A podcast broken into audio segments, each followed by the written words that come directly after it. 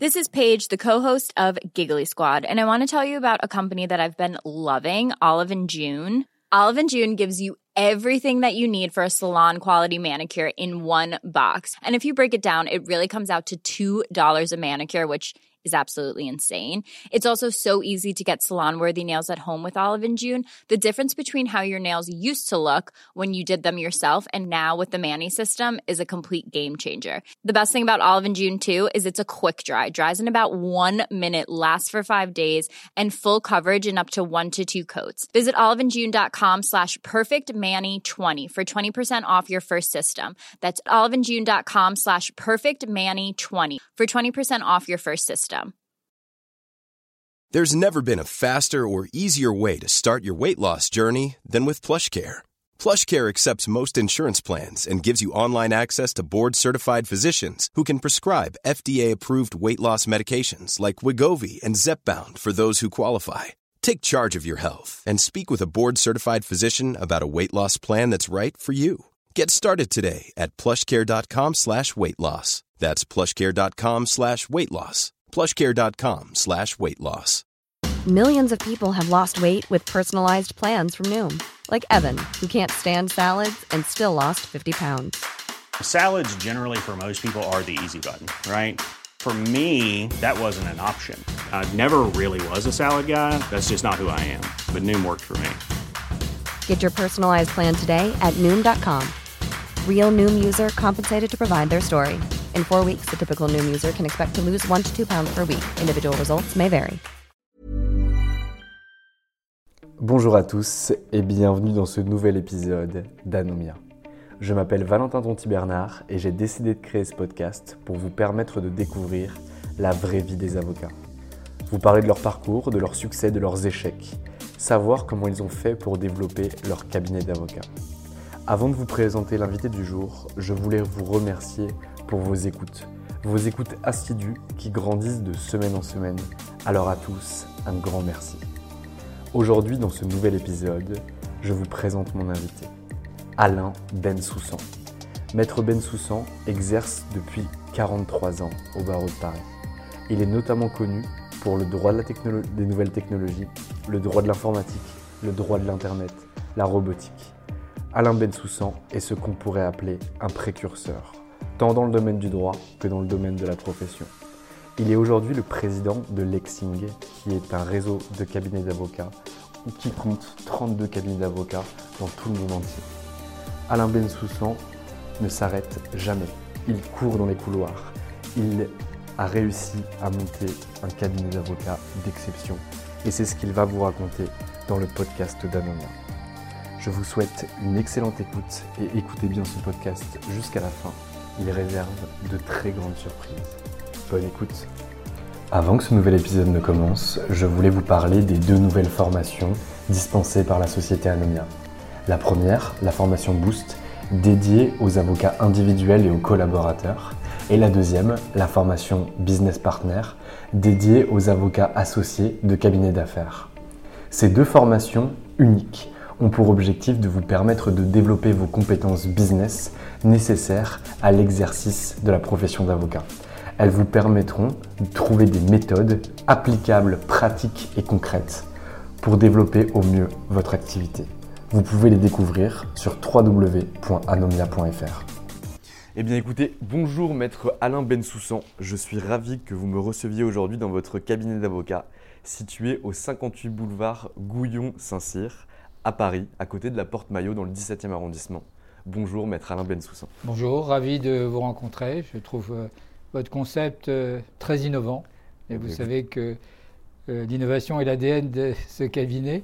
C'est aussi un- le thème de mon cours à, à Sciences Po sur innovation et, et droit du numérique. Et donc, je trouve votre démarche extrêmement pertinente, intelligente et plus que séduisante. Eh bien écoutez, je vous remercie parce que par le patron de l'innovation, entendre dire que son concept est innovant, c'est en soi une réussite. Alors aujourd'hui, j'aimerais bien savoir un petit peu qui est Alain Bensoussan, mais pas qui il est actuellement pour commencer, mais plutôt qui il a été. Pourquoi il s'est tourné vers le droit? Comment a-t-il créé son cabinet d'avocat?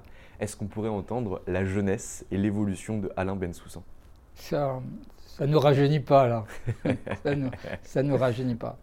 En fait, en fait c'est à la fois, comme toujours, un, rien qui, devient un tout.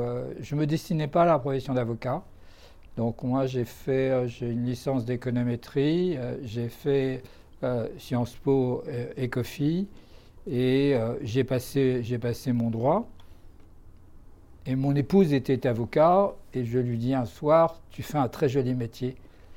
Et elle me répond, euh, tu as qu'à le faire. Je lui dis, mais j'ai aucun client et ça risque d'être très difficile. Et elle me répond, ce n'est pas grave. Voilà comment je suis devenu avocat. Uniquement, effectivement, par séduction euh, par rapport à mon épouse. C'est incroyable. Voilà. Je trouvais qu'elle faisait un beau métier moi, j'avais des, j'avais des propositions. Hein. Je, me souviens, j'avais des propositions dans la banque. Euh, je ne sais pas pourquoi je, garde Breguet comme proposition. Euh, voilà, c'est, perdu au fond de ma mémoire. Et je n'avais pas vraiment envie d'aller dans, la banque. Euh, et ça a été une révélation pour moi. Et pourtant, et pourtant je côtoyais des avocats depuis très longtemps. Son frère euh, était avocat dans un grand cabinet de droit des transports. Ça ne m'est venu qu'après, en la voyant effectivement faire. J'avais une vision de l'avocat, euh, euh, entre guillemets, dans le cadre de sa famille. Et je n'avais pas une vision de l'avocat réellement. Et j'ai été séduit de, de, voir me raconter les audiences, les difficultés de jeunes avocats. Et quelle matière vous a intéressé immédiatement? Profondément aucune. Aucune. C'est-à-dire que je n'avais pas, je n'avais pas comme elle, euh, où ma fille est avocat, j'ai la chance, ma fille est avocat, mon fils est avocat, donc c'est assez merveilleux. J'étais vraiment gâté par la vie, vraiment gâté. Et ils avaient chacun une envie d'un droit. Ça n'avait pas, pas, du tout été, été mon cas. Euh, j'aimais bien toutes les matières, euh, du droit civil au, droit administratif. Mais j'avais adoré le droit du travail ou le droit pénal. Je n'avais pas de matière privilégiée, à, aucun moment. Et ce qui a peut-être donné le fait d'avoir un cabinet euh, qui s'occupe de beaucoup de matières à la fois. Donc pas du tout, euh, pas du tout une envie. Euh, ma fille voulait être pénaliste. Je lui avais dit, tu devrais pas, tu devrais t'occuper du droit de l'informatique. Elle avait dit, non, je veux être pénaliste. Et, et elle l'est aujourd'hui, c'est merveilleux. Et du coup, vous avez comment C'est quoi le premier pied que vous mettez dans la profession? Parce que vous passez le concours d'avocat et qu'est-ce que vous faites immédiatement après? Ben, Qu'est-ce que je fais? Immédiatement Je cherche un stage et je n'en trouve pas. avec, euh, avec énormément de recommandations, aucun des grands cabinets n'a voulu de moi. Aucun. J'ai postulé dans tous les cabinets euh, et à chaque fois c'est non. Et mon seul patron, et, qui est devenu un ami, qui, euh, qui m'a pris en stage, c'est Bernard Cahen. Et je suis resté attaché à Bernard. Bernard était l'homme qui a conduit euh, ma vie d'avocat. C'est mon premier patron, mon seul patron. Et, et, c'est dans ce cadre-là, au bout de quelques mois à peine, que j'ai décidé de, de, m'installer.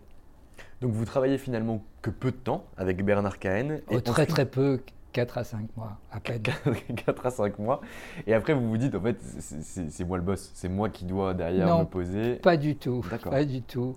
Pour vous raconter la vérité, Bernard, je la raconte, il le sait. Non, euh, non un jour, Bernard me dit Alain, euh, j'ai un problème avec vous, on ne vous voit pas beaucoup. Et je lui dis Mais monsieur, très, très respectueux, mais j'ai terminé mon travail et donc, je vais donner des cours. Parce qu'il m'a toujours. Euh, j'étais au tarif UGA et j'en étais très content. Bernard a été vraiment un patron et nous sommes restés ensemble. Hein. on se voit très très souvent. Je suis extrêmement attaché à Bernard Kael. Et euh, je lui dis bah, donnez-moi du travail. Et euh, il me dit, mais j'en ai pas plus. Euh, j'ai d'autres collaborateurs et vous allez trop vite par rapport aux collaborateurs. Et voilà, et donc à ce moment-là, il m'a dit, vous savez, vous devriez vous installer. J'avais à ce moment-là créé les bases juridiques avec lui du droit d'informatique. Et il tenait une rubrique dans la Gazette du Palais qui s'appelait Caenus, une rubrique de gastronomie. Et euh, c'est une autre de mes rencontres euh, avec Maître Moore. Et il avait dit ben, ce droit de l'informatique, publiez-le dans la Gazette du Palais.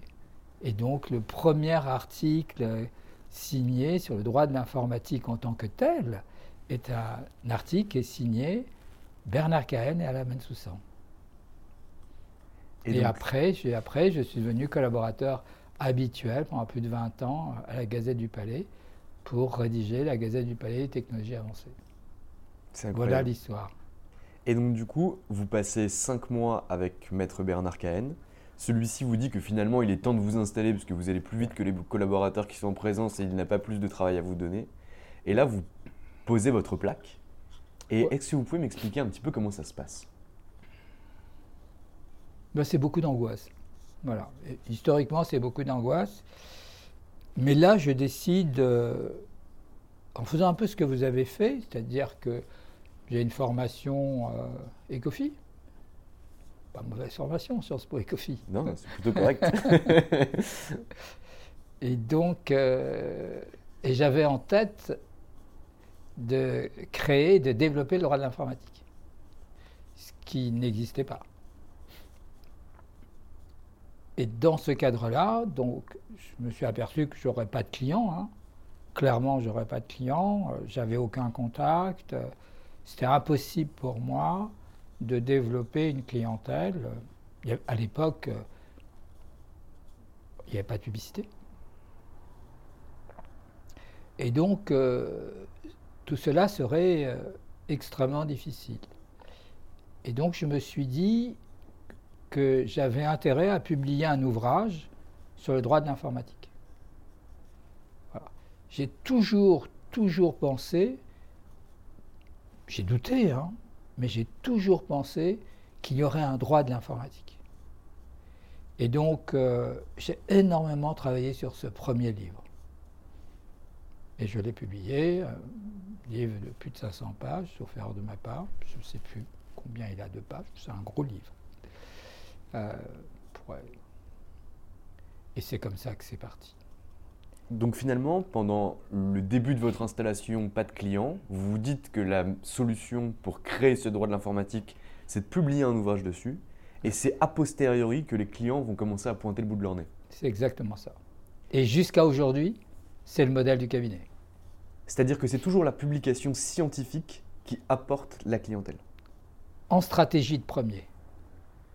C'est-à-dire, toujours, c'est le premier livre.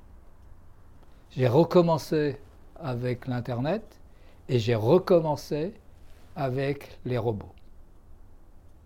Donc il faut être toujours pionnier sur une matière lorsqu'on utilise cette stratégie. Moi, je pense que si on veut créer une clientèle en stratégie de premier, il faut être le premier. En fait, avec beaucoup de, de, réserves. Il m'arrive souvent de dire que je ne vis pas au cabinet en 2020, mais en 2025. C'est-à-dire qu'en fait, je travaille, moi, aujourd'hui, sur quelle serait la demande de droit en 2025. Mon livre sur le droit des robots que j'ai fait avec euh, mon fils, Jérémy Vincent, euh, nous l'avons sorti en 2015. Mais pour pouvoir sortir un livre en 2015, il faut travailler la matière qui n'existe pas. Il y a des choses, bien sûr. Il n'y avait pas de droit des robots en tant que tel. Même il y a encore une discussion aujourd'hui sur le droit des robots, mais ce n'est pas très grave. S'il y a une discussion, c'est qu'il existe. Et euh, c'est en 2010. Mais en 2010, personne ne parlait euh, des robots. Et encore moins d'un droit des robots, qui encore hérisse beaucoup de gens. Et quand je parle de la personnalité robot, je sens bien des énervements. Parfois, d'autres utilisent des mots qui sont, dépassent sûrement leur pensée. Et maintenant, mon nouveau concept, qui est la raison d'être des robots, euh, un robot a décidé d'avoir cette raison d'être et a une raison d'être. Premier robot mondial avec une raison d'être. Il vient d'être présenté par Jérémy euh, et effectivement par l'entreprise, euh, c'est Buddy. Et Buddy a une raison d'être. Et ils l'ont présenté à la French Tech hier, en direct, sur, au CES. Premier robot avec une, une euh, raison d'être. Mais pour pouvoir faire ce parcours et publier un livre là de plus de 500 pages, euh, le premier, il y avait euh, une centaine de pages. Si je, si je donne le nombre de pages, c'est pour voir comment il y a eu une explosion du droit entre 5 ans. Mais en 2015, il y avait quelques articles de réflexion qui ne posaient même pas la problématique, à ma connaissance, de la personnalité robot. Je pense être le premier. Mais c'est pareil quand, euh, quand j'ai écrit l'ouvrage sur le droit de l'Internet et c'est pareil quand j'ai écrit l'ouvrage sur le droit d'informatique. Et pour écrire un ouvrage, il, faut 5 ou 6 ans. Très de travail. Mais alors ça, c'est énormément de travail. Donc moi, j'aimerais bien qu'on parle de ça et qu'après, on revienne un peu à vos premiers clients qui sont venus euh, suite au premier livre que vous avez écrit sur le droit de l'informatique. Mais Aujourd'hui, comment vous organisez votre travail? Parce que moi, je suis resté quelques instants dans la salle d'attente. Je vous ai vu passer, j'ai vu qu'il y avait une assistante ou une avocate qui vous suivait. Elle marchait en même temps que vous pour passer une salle de réunion. Vous avez... Ah, d'accord. je ne savais pas, excusez-moi. Et donc, je vois qu'il y a, en tout cas, que vous allez extrêmement vite, que vous courez partout. Et comment vous cours dans les couloirs, vous avez Comment vous organisez vos journées justement pour avoir un travail de recherche intellectuelle extrêmement prégnant, pour pouvoir publier des ouvrages, les travailler, parce que ça ne sort pas du chapeau, et derrière également traiter vos clients et traiter la gestion globale du cabinet, parce que vous êtes le managing partner du cabinet Ah non, je ne suis pas le managing partner du cabinet. Non, non, non, non, promis. Alors, donc, euh, je vous offrirai mon livre sur, les cabinets avocats. Avec plaisir. Euh, ça, c'est quelque chose qui m'a. Euh, qui a toujours été un poids euh, de décision. Il y a des choses qui ont été au hasard, raconterai, et il y a des choses qui sont euh, vraiment une décision, avec les échecs associés quand on prend des décisions, bien sûr. Il y a eu beaucoup d'échecs. C'est pas si simple de monter un cabinet comme celui-ci. et les échecs sont intéressants. Ils sont intéressants parce qu'ils sont facteurs de progrès des moments où on les maîtrise. Je me suis toujours dit que je ne voulais pas être dirigeant et manager partner. Donc je ne suis pas le manager partner. Ça, c'est la première chose, position négative. Vous voyez. Position positive, je veux faire le métier d'avocat. Je plaide. Ah, je plaide quasiment euh, trois fois par mois. Je suis en expertise judiciaire trois fois par mois. Vous voyez, donc ça remplit bien les semaines. Donc euh, vraiment en position de, premier rang. Parce que quand on plaide, on ne peut pas dire j'ai pas eu le temps de préparer mon dossier. Hein. Quand on est expertise, on ne peut pas demander euh, à d'autres, il faut connaître la pièce. Voilà. Donc je connais mes dossiers, j'apprends mes dossiers. Je plaide avec PowerPoint par exemple. C'est un des rares à plaider avec bord. Euh, voilà. Donc, donc je suis vraiment avocat et je ne suis pas managing partner. En fait, il y a deux catégories d'entreprises d'avocats. Il y a les avocats dans une organisation d'entreprise, qui sont en entreprise, dans la forme d'entreprise, et puis une entreprise d'avocats. Et ici, on est une entreprise d'avocats. C'est-à-dire que toutes les fonctions qu'on n'appelle pas support, mais qu'on appelle associées, car elles participent à l'ensemble de la réussite du cabinet. Donc j'ai un directeur général, j'ai un directeur des ressources humaines, j'ai un, directeur informatique et j'ai un directeur marketing. Donc vous voyez bien que toutes les fonctions associées que certains appellent fonctions support euh, existent, comme d'une entreprise. Euh, totalement standard. Il n'y a rien d'intelligent dans aucun des secteurs d'activité de faire ça. Dans une entreprise d'avocats, c'est plus rare. Et c'est plus rare il y a 30 ans. Parce que cette organisation-là existe depuis 30 ans. Et tous mes collaborateurs qui étaient là il y a 30 ans sont toujours là. Ça, c'est un autre phénomène aussi important dans des entreprises de technologie avancée. Vous voyez? Donc, qu'est-ce que je fais, moi? Ah, clairement, je fais quelque chose en management, mais pas le managing partner. J'ai un directeur général, j'ai un directeur des ressources humaines, donc c'est leur métier. En plus, c'est un métier. Je ne vois pas pourquoi euh, ce serait à la fois avocat et directeur général. Donc moi, j'ai en charge la stratégie et l'orientation stratégique. Donc je fais un peu plus que la stratégie. La stratégie, je la définis annuellement et je la, euh, je la euh, présente à mes grands patrons. Il la challenge, euh, il m'apporte des choses. Et puis, j'ai une stratégie à trois ans. Hein. Je travaille, moi, en temps court, un an, en temps, en temps moyen, deux ans, et en temps long, trois ans. Donc, c'est toujours une politique à trois ans glissante. Et cette stratégie, c'est vrai que je la définis. Et ce sera pour les enfants qui prendront ma place. Euh, c'est acquis maintenant. Je pense qu'ils le méritent euh, et, ils en sont contents, mais moi aussi. Il faudra qu'ils aient cette orientation stratégique. La question qui se pose aujourd'hui, par exemple, c'est quel sera le droit nouveau de demain, aujourd'hui? C'est ça la difficulté. Parce qu'aujourd'hui, faire du droit des robots, bah, c'est possible. N'importe qui peut se dire spécialiste en droit des robots et de l'IA. Oui, mais il aura. C'était il y a 10 ans pour moi. C'était il y a 10 ans. Et, tant mieux, bienvenue. Bienvenue en technologie avancée. Il faut que tous les jeunes entrent dans, dans, ces nouveaux systèmes. Et moi, je les pousse pour venir. Il y a l'association de droit des robots que je préside. Venez. Mon idée, c'est que plus on sera des avocats en technologie avancée, plus la matière sera, sera euh, sera, euh, comment dire, euh, en développement. Voilà. Donc, euh, donc moi, je cherche, je cherche à partager mon savoir. Et donc, aujourd'hui, la question, c'est quel sera le droit nouveau dans cinq ans? Et si on peut le trouver aujourd'hui, bah, on aura cinq ans d'avance.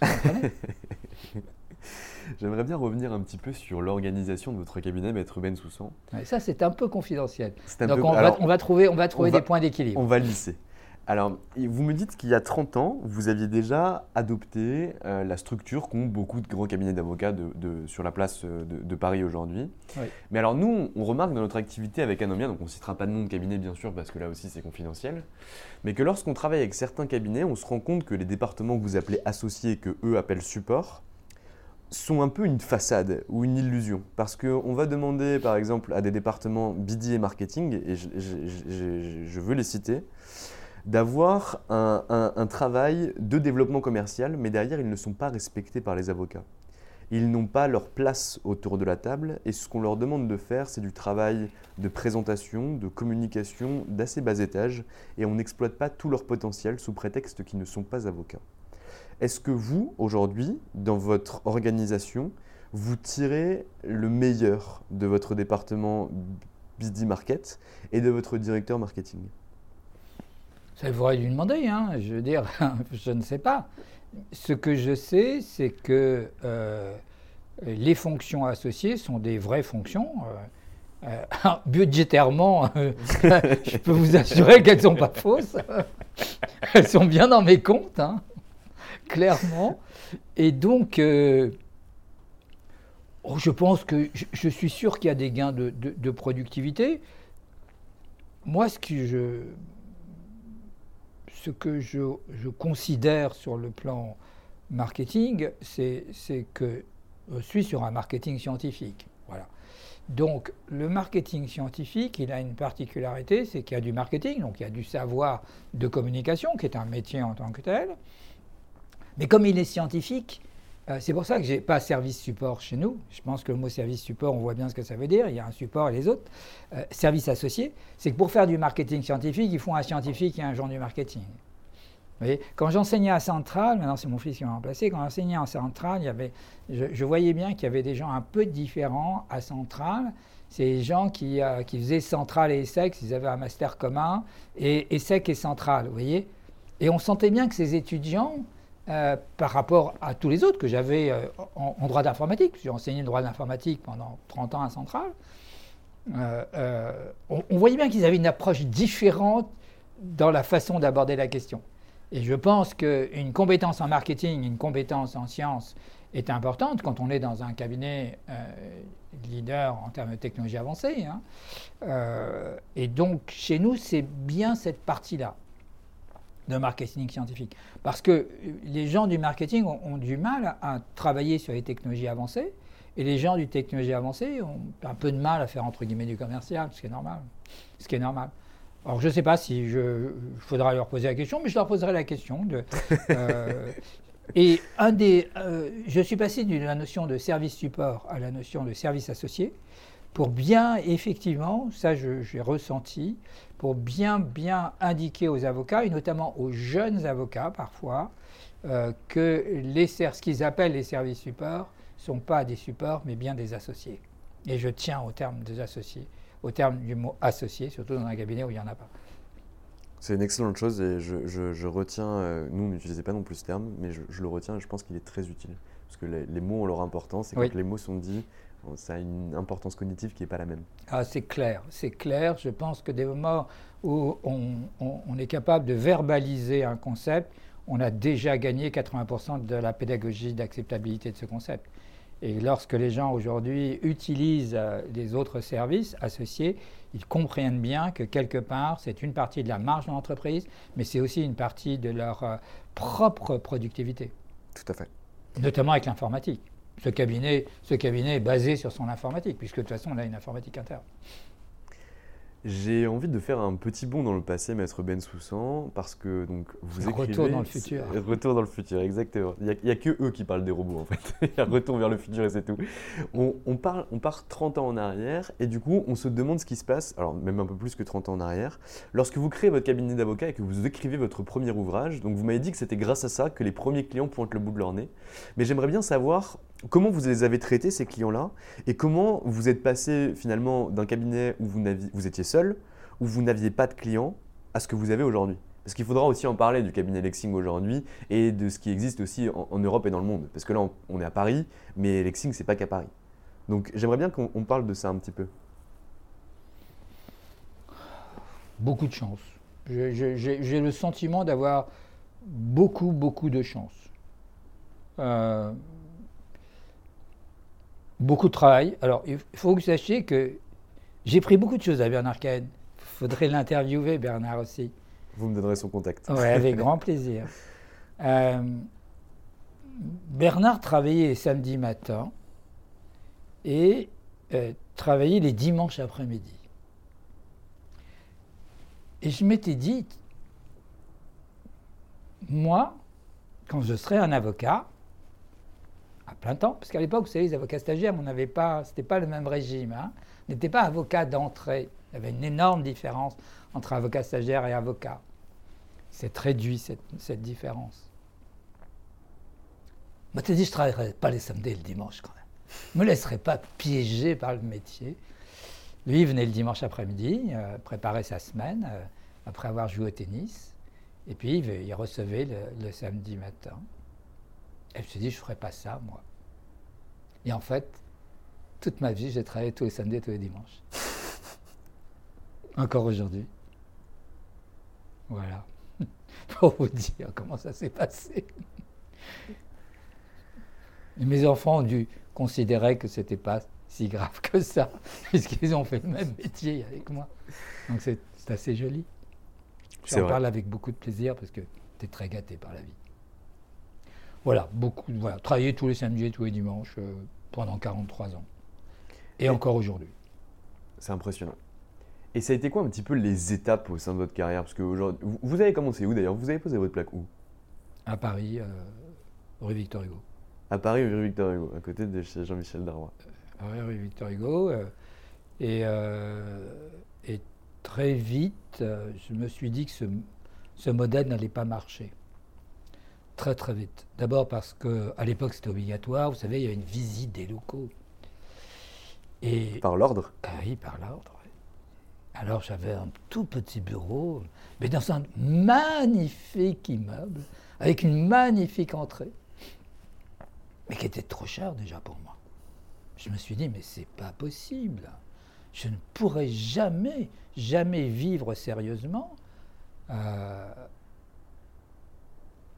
à l'époque, ce qu'on ne sait pas, c'est que moi j'ai fait la chaîne Casella aussi. Je ne sais pas ce que c'est. C'est des représenter de ses confrères euh, devant les tribunaux d'instance. D'accord. En le 15e. Voilà. Il n'y avait pas un, tout petit honoraire, hein, vous savez, porter les dossiers. Mais il fallait bien vivre. Hein. T'es vivre, t'es pas survivre, t'es difficile, mais t'es difficile. Et donc comment vous avez fait pour justement faire grossir votre cabinet d'avocats, prendre de l'éco, prendre des collaborateurs, des associés, monter en compétences? Alors monter en compétences techniquement, ça je sais. Mais pour monter en compétences au niveau de votre cabinet et l'asseoir comme un, le cabinet de référence en droit de l'informatique, du numérique et de la robotique Vraiment une vision entrepreneuriale. Et uniquement cela. Ce cabinet, c'est trois, trois éléments. C'est une équipe, une équipe soudée. Le taux d'ancienneté de mes collaborateurs est supérieur à 20 ans. Et la plupart des collaborateurs qui ont commencé avec moi il y a 30 à 40 ans sont encore là. Donc, vraiment, une équipe. Je crois qu'on ne peut pas réussir un cabinet sans une équipe. S'il y a bien un patron qui pouvait être seul, c'est moi. de manière pas trop mauvaise. C'est ma matière.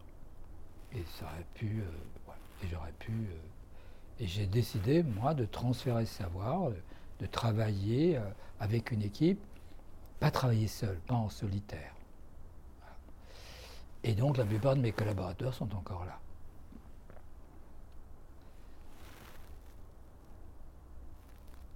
Et tout a été construit, vraiment construit, comme une entreprise avec une vision stratégique, une tactique et euh, une trajectoire. C'est-à-dire que j'ai accumulé, si on regarde la plaquette du cabinet, j'ai commencé par le secteur informatique en droit de l'informatique. Puis après, j'ai fait le droit, le secteur télécom qui utilise de l'informatique pour faire du droit des télécoms. Et après, j'ai fait Internet qui utilise l'informatique pour faire le droit de l'Internet. Puis après, j'ai fait le droit des robots qui utilise l'informatique pour faire le droit des robots. C'est-à-dire qu'il y a quatre lignes qui se sont développées. Aujourd'hui, le cabinet, c'est quatre lignes. C'est l'informatique qui continuera pour les dix ans qui viennent. Donc voilà, l'informatique, elle, a existé de 1978 à 2020. Et je, je, pour moi, et je dis aux jeunes, venez sur cette ligne-là. Vous n'êtes pas en retard. L'informatique, il y a plein de jeunes, plein de start-up avec la transition numérique et demain la transition intelligente. Mais venez, bon Dieu quitter les droits classiques qu'il faut avoir. Mais il y a aussi les autres droits. Donc la ligne droit de l'informatique, à mon avis, sera performante pendant encore dix ans. Je pense qu'il est difficile de faire des prévisions au-delà de dix ans. En tout cas, moi, je me refuse d'en faire. Le temps avait dit que j'étais un futurologue, je ne sais pas si je suis un futurologue, mais ce que je suis sûr, c'est que j'essaye d'être un prévisionniste. Et donc, euh, je pense qu'on peut prévoir un certain nombre de choses avec un taux, bien évidemment, d'échec tout à fait légitime à, 10 ans, en droit, hein, je parle, et dans les technologies avancées. Hein. Je ne parle pas de manière générale. Mais je pense qu'on peut faire, c'est ce que j'enseigne à Sciences Po à mes étudiants, je pense qu'on peut faire une projection à 5 ans assez facilement en technologie avancée, et je pense qu'on peut faire avec des difficultés, avec de l'habitude, et c'est ce que j'enseigne aux collaborateurs ici, euh, donc, euh, une vision à 10 ans des droits et des technologies avancées. Je ne connais pas les autres droits, hein. mais droits et technologies avancées, ça fait 40 43 ans que je les ai suivis et je suis resté pertinent sur ces 43 ans. On va essayer d'être encore pertinent une petite dizaine d'années. Donc voilà. Donc ça, c'est la ligne informatique et c'est celle-ci qui a été le développement fidèle du cabinet, avec des clients qui sont là depuis 40 ans. Un autre, donc premier, premier explication, donc une équipe.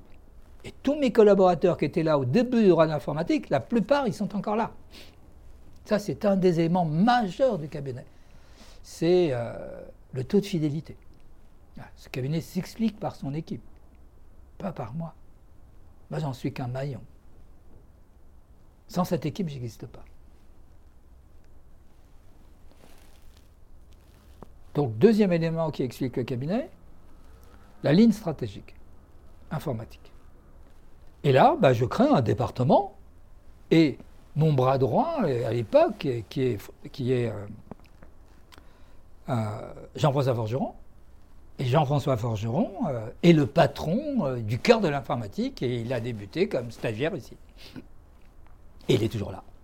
Et c'est le grand patron du droit d'informatique, la ligne droit d'informatique. Une fois que j'ai stabilisé la ligne droit informatique, ben, je me suis intéressé, bien évidemment, à autre chose.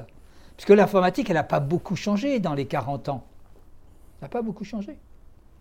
D'où une rencontre avec une autre personne très importante dans ma vie, qui est Alain Oldigou, qui est le directeur juridique euh, à l'époque, le directeur juridique du ministère des Postes et Télécommunications, partie Télécom, et qui deviendra le directeur juridique euh, de TDF euh, lors du, changement de l'ORTF en, TDF. Et à ce moment-là, avec lui, on, écrit le droit du Minitel, le droit des, contrats, des contrats de télédiffusion, premier contrat avec TF1 et les autres chaînes au moment où, où le RTF devient TDF. Et donc, très naturellement, euh, je rencontre aussi le directeur juridique des très jeunes de SFR. Et, euh, et, à un moment donné, les télécoms publient beaucoup de choses en télécom, bien sûr, toujours pareil. Et donc, euh, quand le secteur des télécoms est devenu suffisamment important au cabinet, mais j'y suis rentré par le numérique, vous avez compris, je n'ai pas rentré par la côté classique. Là, il y avait des spécialistes de droit des télécommunications, c'est normal. Euh, c'était tout à fait normal. Mais la partie numérique des télécoms n'était pas était à prendre ce que j'ai fait. Ce que j'ai fait. Et aujourd'hui, le patron, de nouveau, est quelqu'un qui est avec moi depuis, euh, depuis, euh, depuis 30 ans. Alors, pas au cabinet, parce qu'il a fait une partie de sa carrière chez SFR, comme tout jeune directeur juridique, dont j'étais avec lui avocat, et qui est aujourd'hui le patron. Mais c'est quand même une, relation de, de, plus de 30 ans qui est donc euh, Frédéric Forster, euh, qui est le patron euh, des, télécoms. Ce qui est incroyable là-dedans, c'est que finalement, c'est vous qui êtes allé chercher toutes les ouvertures et que ce qu'on voit chez beaucoup d'autres confrères avec la recommandation par confrère ou l'expérience par client, vous, vous la décrivez pas tant que ça. Non, non, non elle n'est pas du tout. c'est à chaque fois, elle n'est pas dans ce niveau classique qui est un bon niveau par ailleurs elle est basée à chaque fois sur, euh, sur l'innovation. C'est euh, bah, la plaquette du cabinet, c'est l'excellence juridique au service de l'innovation. Donc nous n'avons pas beaucoup de clients, mais la plupart de nos clients, euh, Accenture ou SAP par exemple, sont nos grands clients historiques, sont là depuis, depuis 40 ans. Depuis 40 ans. Donc on a un taux de fidélité de nos clients extrêmement important.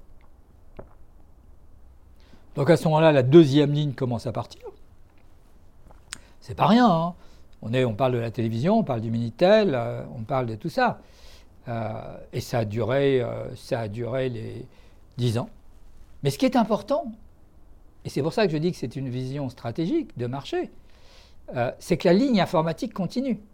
Et donc il y a une deuxième ligne qui se met en place et qui se développe, et que je développe, et en équipe de nouveau, Frédéric Forster, qui est le patron des télécoms chez SFR, devient le patron des télécoms ici. Coup de chance, troisième coup de chance, va faire la troisième ligne. À chaque fois, il y a beaucoup de chance. Le président d'INRIA, qui s'appelle aussi Alain Mansoussan, qui était, vous voyez, à chaque fois, c'est une rencontre. Le président d'INRIA, dont j'étais l'avocat, qui s'appelle aussi Alain Mansoussan, ça n'avait rien à voir. Et il me dit, est-ce que vous pouvez aller voir Il y a une petite équipe, euh, on parle d'Internet. Et il y avait M. Babonneau, ITMA, qui créera le livre Et Dieu créa Internet. Et je rencontre une petite équipe qui tout de suite m'accueille à bras ouverts et me montre l'Internet. C'était en quelle année ça, Maître Ben Soussan On est autour des années 92, il faut que ça remonte à très longtemps. Ok. Permettez-moi de, me, permettez de, me, de me tromper de, à 3-4 ans, à 5 ans. on est autour des années. C'est juste avant, je pense qu'on est juste avant 95. Comme ça que ça. Bon, il faudrait le vérifier. De toute façon, à ce moment-là, je vais écrire la charte. pour les auditeurs. Oui, oui, hein. tout à fait. Je pense que c'est un peu avant 95, vous voyez un peu avant 95. Donc l'Internet, n'existait pas, personne ne connaissait. Euh, et je vois cette équipe magnifique. Et beaucoup de gens avaient dit ça ne marchera jamais l'Internet. Hein. On regardait les rapports officiels. Et je suis enthousiasmé par le concept. J'en parle au président d'INRIA. Imaginez, moi j'étais jeune à l'époque, 95, le président d'INRIA, euh, qui me dit bah, allez-y, qui me fait confiance. Et c'est comme ça que je propose que le point FR devient le territoire national. La France en tant que telle. Et il y avait Attali qui s'était prononcé aussi. Et alors qu'on est tout au début, que certains y voient un média, Jacques Attali et moi-même, nous voyons un territoire. Le mot territoire est important. Et c'est comme ça que je vais proposer euh, de rédiger euh, la charte, la première charte du point FR, et de nationaliser le point FR, qui deviendra le territoire français dans notre droit. Euh, ça, c'est une rencontre aussi, vous voyez, très importante. L'équipe de l'Internet et puis le président de l'INRIA. Et c'est cette rencontre très particulière. Et là, je découvre, et bien évidemment, je décide d'écrire un livre sur le droit de l'Internet. Mais là, il y avait d'autres avocats, d'autres confrères, comme Natrité Anu notamment, qui avaient écrit aussi, euh, qui s'étaient mis en même temps, qui avaient pensé, euh, tout ça avec euh, la revue Expertise. Mais là, on avait. Certains avaient vu qu'il y avait une possibilité de se faire connaître grâce, aux écrits, qui étaient plutôt des scientifiques, des, des, des professeurs agrégés et avocats, bien sûr, qui avaient écrit de grands traités tout en étant de grands avocats. Voilà. Et là encore, je quatrième ligne. Et la quatrième ligne, euh, tout seul. Euh. Par contre, ça, c'est un travail solitaire, vous voyez. Donc, j'essaye de raisonner à quel pourrait être. Et après les télécoms, c'est 95, hein, d'accord donc là, on crée euh, toutes les matières juridiques. Il faut créer les contrats, créer la matière, euh, la chance de devenir l'avocat de grands, euh, de grands, de grands, grands opérateurs français du numérique dans l'Internet. Et donc, ça nous ramène de 95 et donc en 2010, vous voyez, donc ça fait à chaque fois 10 à 15 ans. Hein, donc, je me dis, les robots vont, vont, la mixité en fait humain-robot sera les grands enjeux des années 2020. Euh, Je ne me suis pas trompé. Et c'est comme ça que j'ai créé la quatrième ligne, que là je l'ai confiée à, Jérémy, euh, qui est le patron euh, de la quatrième ligne des robots, et qui était hier en direct sur le studio de la French Tech euh, pour présenter le droit des robots et, la raison d'être, la première raison d'être, le premier robot qui est Buddy, qui a une raison d'être. Est-ce que cette ligne aujourd'hui, en termes de clients, a déjà une résonance? Ah oui, ah oui, oui, oui, oui, oui, oui, c'est, ça, par rapport, au métier classique, hein, qui est un associé ou un directeur, chez nous, chez nous on parle de directeur, un département et trois collaborateurs, c'est le cas. C'est un très joli département, à la pointe du progrès sur l'intelligence artificielle, la visionique, les capteurs, l'IA, les lacs de données, l'apprentissage, le machine learning. Ils sont petits parce que les, autres sont grands, mais il deviendra grand et il grandit très très vite. Il, c'est un développement. Alors tous ces développements sont des développements en XO, bien sûr. Hein c'est des développements vraiment, euh, vraiment exponentiel. Ça a démarré tout, tout doucement pendant très longtemps, et quand ça a démarré, c'est monté très très vite. Et aujourd'hui, aujourd'hui le développement reste, reste, la crise est sévère. La crise est sévère, mais le développement reste, reste encore fort. On, a embauché et on embauche. Très clair.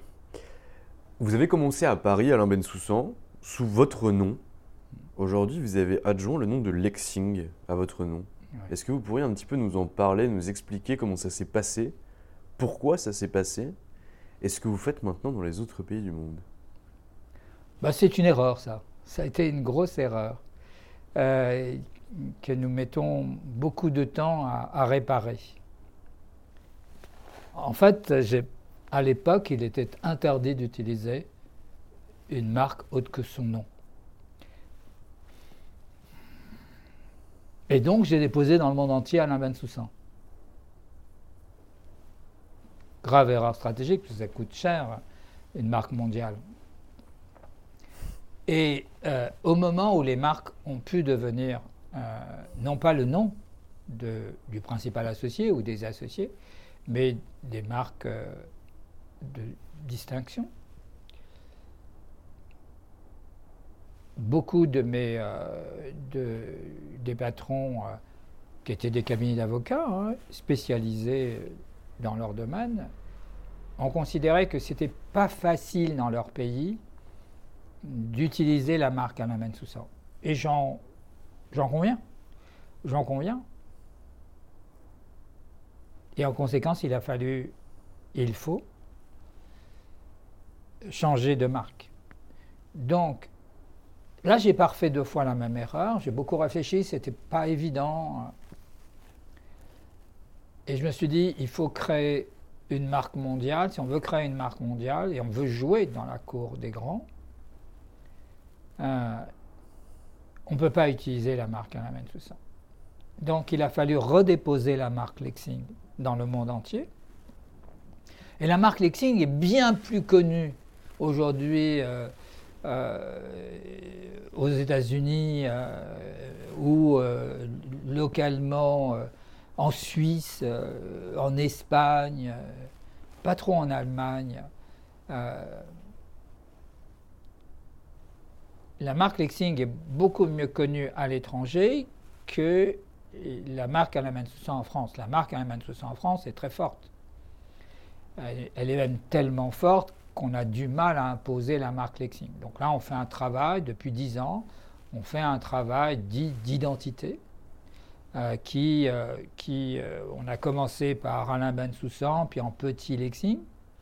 Puis après, on a fait Alain Bensoussan et Lexing au même niveau. Maintenant, on fait Lexing Alain Bensoussan. Le site s'appelle toujours Alain Bensoussan parce qu'il est un site d'audience puissant, puisque c'est sûrement le premier site d'avocat. Et en tout cas, c'est sûrement le plus ancien sur le net. C'était un peu normal que je crée le premier ou un des premiers sites. Je ne sais pas s'il y a quelqu'un d'autre avant moi, je ne sais pas. J'ai jamais regardé.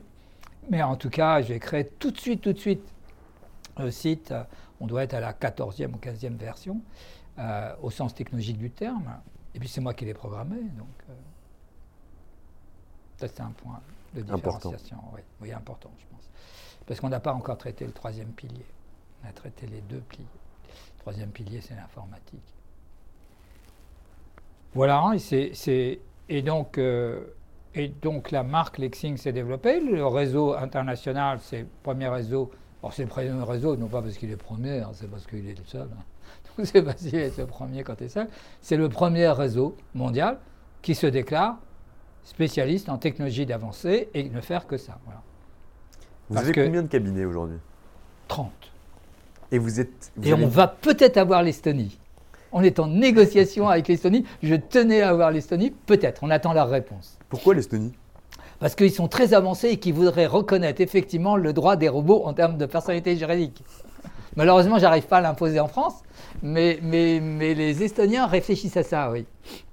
Oh, ça viendra, je suis sûr que ça viendra. Il y a bien un pays euh, qui, va, qui va reconnaître le droit des robots. Et en, termes de détention, est-ce que c'est uniquement une marque, Lexing, sur les cabinets qui sont à l'étranger? Ou est-ce que vous avez une détention capitalistique ou en tout cas exercer une influence sur ces cabinets? Alors, c'est une marque et ce n'est pas une marque. C'est une marque, clairement c'est une marque. Mais ils ne viennent pas pour la marque. Il n'y a pas d'intérêt capitalistique parce que je ne vois pas l'intérêt euh, de l'intérêt capitalistique. J'ai jamais vu beaucoup d'intérêt dans ce domaine-là, comme tout le monde sait. Mais à l'époque, c'était c'était pas évident. Il n'y a pas tant qu'il n'y aura pas de propriété des clients avec un fonds de commerce civil, je pense que le goodwill ne vient pas de la propriété, mais de la possession. Et pour un avocat, la possession, c'est la possession du savoir. L'accord, il est en deux parties. Une licence de marque, bien sûr, mais il y a une licence de savoir-faire. C'est-à-dire que on a publié par exemple un handbook sur le droit des robots dans le monde. 17 pays. Pas 17 pays, c'est déjà beaucoup hein, sur le droit des robots. Énorme. C'est énorme. hein. Personne ne sait quoi. Alors on a sorti. Mais qu'est-ce qui s'est passé? En fait, euh, dans le cadre de, de- de la licence, donc c'est une vraie licence de transfert de savoir-faire. hein. Là encore, c'est très innovant. Ça n'existe pas.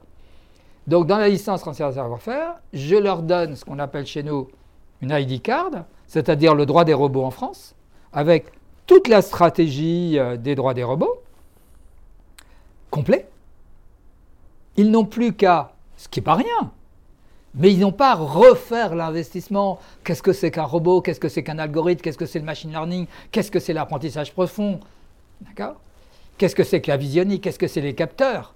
Tout ça existe dans la structure de droit. Beaucoup, parce qu'on les choisit aussi pour ça, sont des spécialistes des lignes informatiques numériques. Et, et si on peut, ils ont fait leurs études en France. Ce qui nous évite de passer par l'anglais pour la compréhension, ce qui n'est pas rien non plus, comme accélérateur de compréhension des technologies et du droit. C'est le cas par exemple du bureau de Shanghai où euh, fait, euh, ou euh, du bureau, euh, donc ils sont francophones en moyenne. Même si la langue du réseau est l'anglais quand même, puisqu'ils ne sont pas tous francophones. Donc la moitié sont francophones. Et donc à partir de là, euh, eh bien, ils ont publié dans leur pays le droit des robots en stratégie de premier. Et donc ils refont les quatre lignes, et refaire, ça ne veut pas dire travail, hein, mais ils n'ont pas le pré-investissement. Et une fois qu'ils ont vu que ça marchait en France, cette matière, alors euh, ils deviennent numéro un de leur matière. Et donc ce qui fait la force, la cohésion du réseau, c'est sa capacité à euh, mettre à disposition un savoir-faire déclinable dans chacun des pays. Et qui l'entretient ce réseau? Est-ce que c'est vous personnellement? Non, non, non, c'est jamais moi. Vous avez compris Non, non, non, non, Non plus. non plus. Non, non, non, non, parce que là, c'est un métier d'avocat.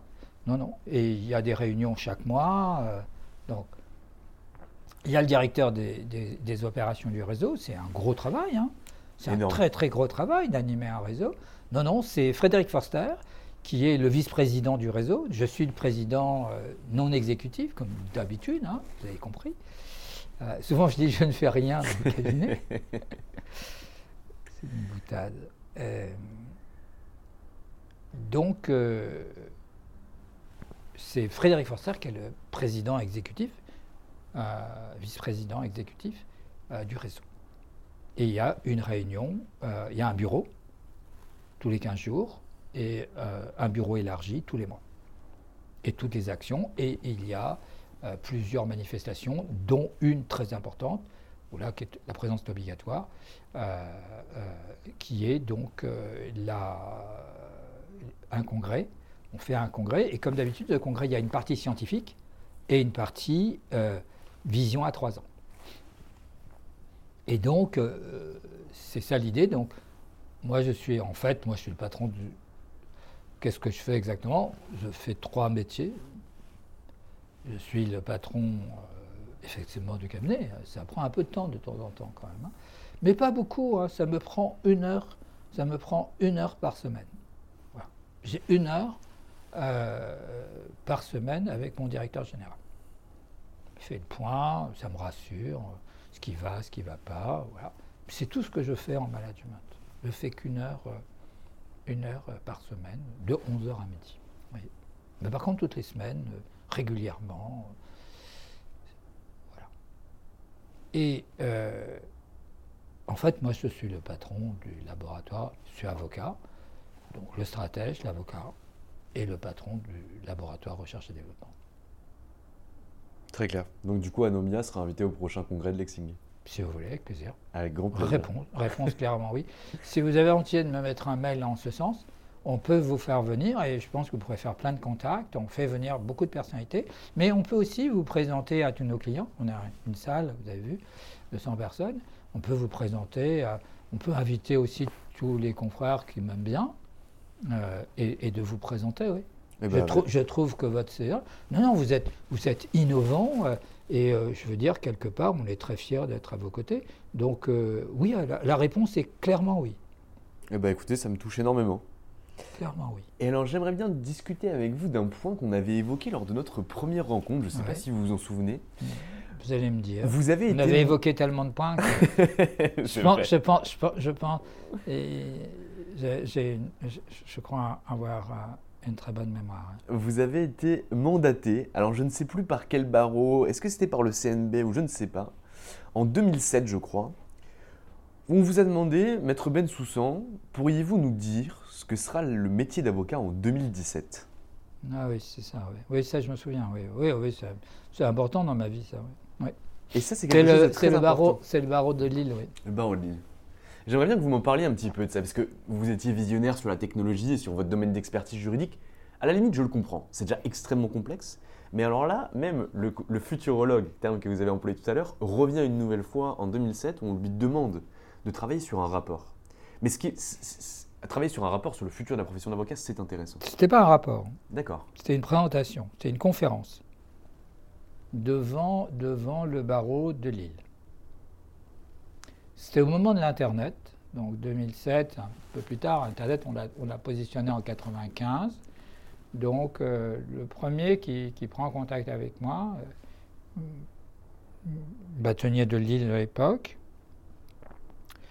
il me dit Alain, euh, j'ai vu ce que vous faites en, informatique. donc, et sur Internet, bien sûr. hein. J'étais très présent sur le net, hein, très très présent. Puisque là, j'avais déjà la notoriété du spécialiste droit de l'informatique. Et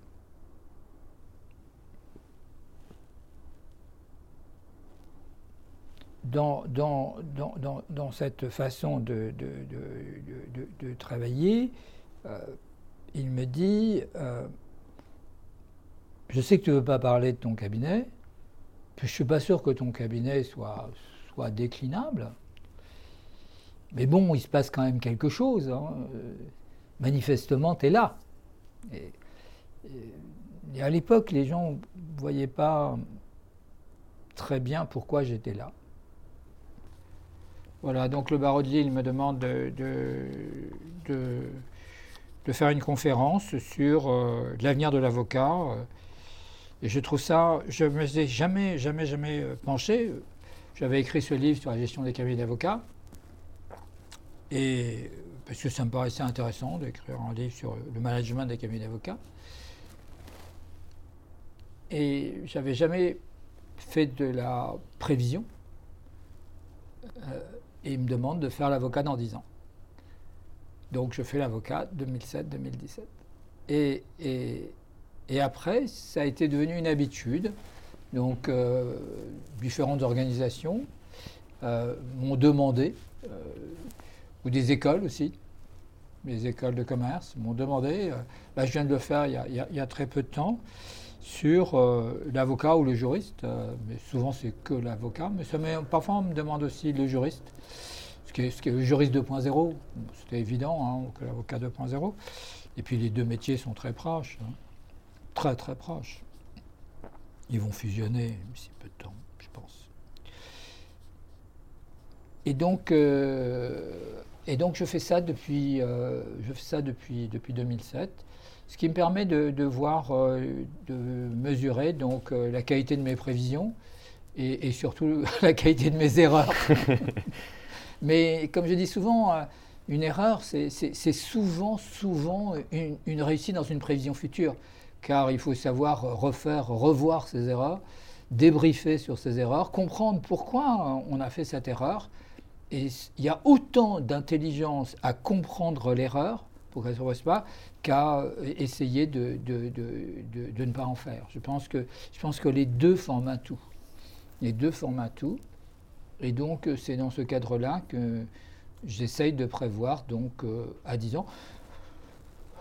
C'est pas, c'est assez facile au demeurant. C'est assez facile euh, parce que la profession d'avocat aujourd'hui est quand même pilotée par les technologies. Donc là encore, c'est beaucoup de chance. Euh,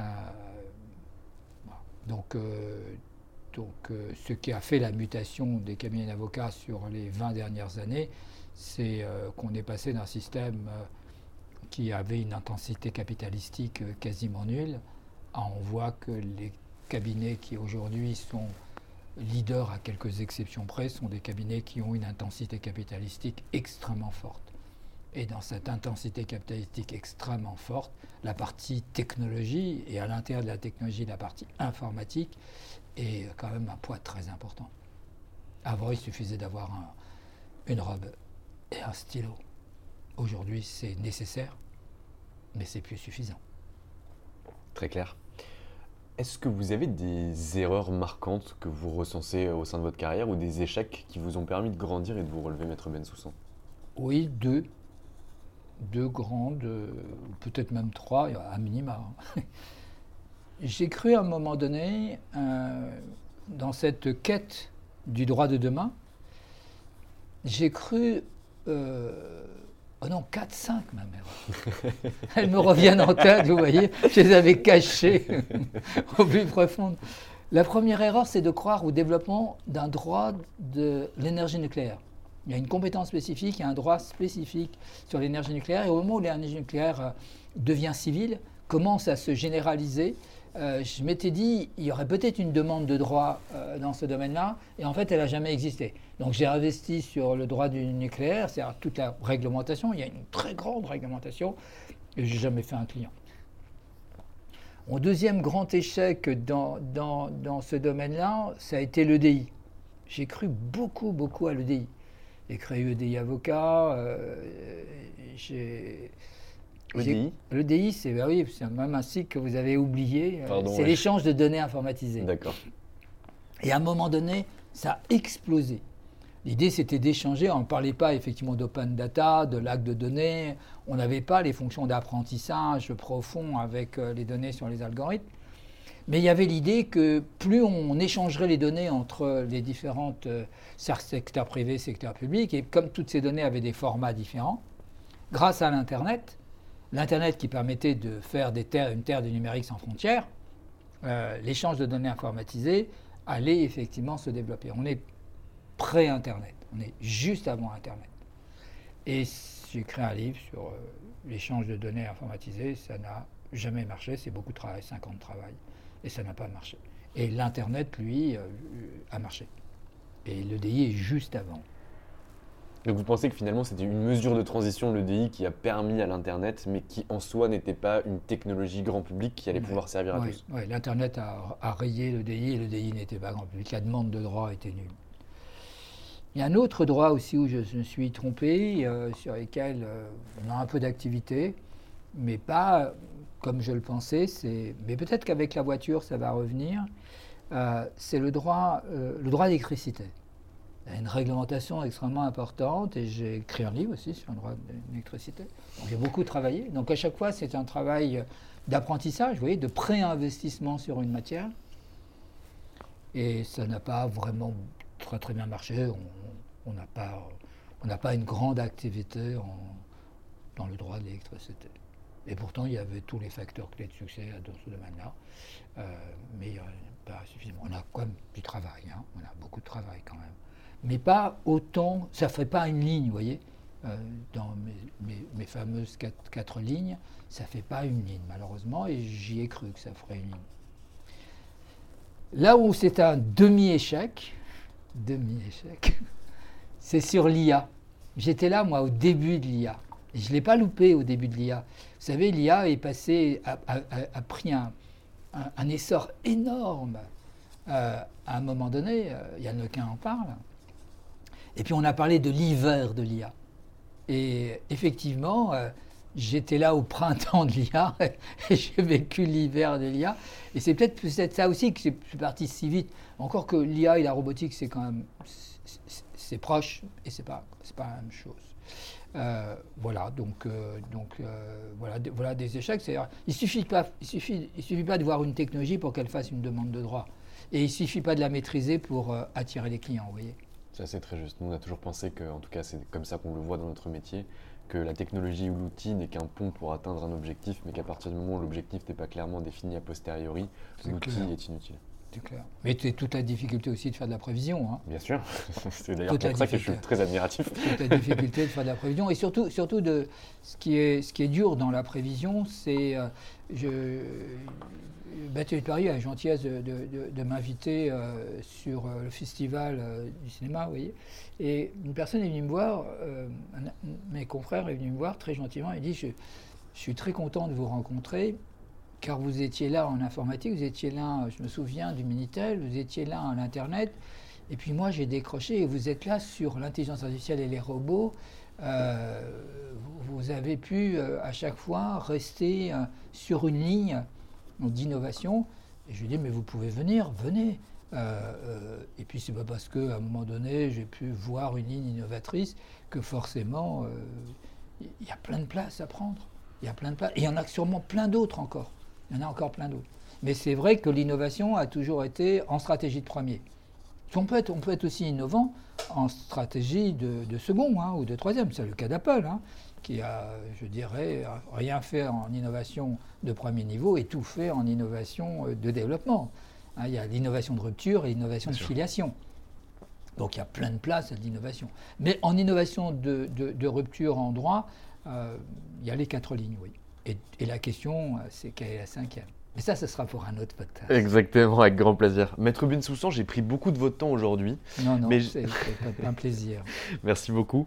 Je vais vous souhaiter une excellente journée. Vous aussi. De trouver la cinquième ligne de Lexing. Et surtout, j'espère très rapidement vous revoir. Avec plaisir. Merci. Et voilà, c'est fini pour aujourd'hui. J'espère que cet épisode vous a plu. Pour découvrir tous les contenus qu'Anomia propose, vous pouvez vous rendre sur www.anomia.fr. Vous y trouverez des vidéos, des podcasts, des articles et également nos propositions de formation et d'accompagnement dédiées aux avocats, dédiées au business des avocats. Je vous souhaite une excellente journée et n'hésitez surtout pas à nous contacter. À bientôt. Mom deserves the best, and there's no better place to shop for Mother's Day than Whole Foods Market. They're your destination for unbeatable savings, from premium gifts to show-stopping flowers and irresistible desserts. Start by saving 33% with Prime on all body care and candles. Then get a 15-stem bunch of tulips for just $9.99 each with Prime. Round out Mom's menu with festive rosé, irresistible berry chantilly cake, and more special treats. Come celebrate Mother's Day at Whole Foods Market. Mom deserves the best, and there's no better place to shop for Mother's Day than Whole Foods Market. They're your destination for unbeatable savings, from premium gifts to show-stopping flowers and irresistible desserts. Start by saving 33% with Prime on all body care and candles. Then get a 15-stem bunch of tulips for just $9.99 each with Prime. Round out Mom's menu with festive rosé, irresistible berry chantilly cake, and more special treats. Come celebrate Mother's Day at Whole Foods Market Market. Hey, it's Paige DeSorbo from Giggly Squad. High quality fashion without the price tag. Say hello to Quince. I'm snagging high-end essentials like cozy cashmere sweaters, sleek leather jackets, fine jewelry, and so much more. With Quince being 50 to 80% less than similar brands. And they partner with factories that prioritize safe, ethical, and responsible manufacturing. I love that. Luxury quality within reach. Go to quince.com slash style to get free shipping and 365 day returns on your next order. Quince.com slash style.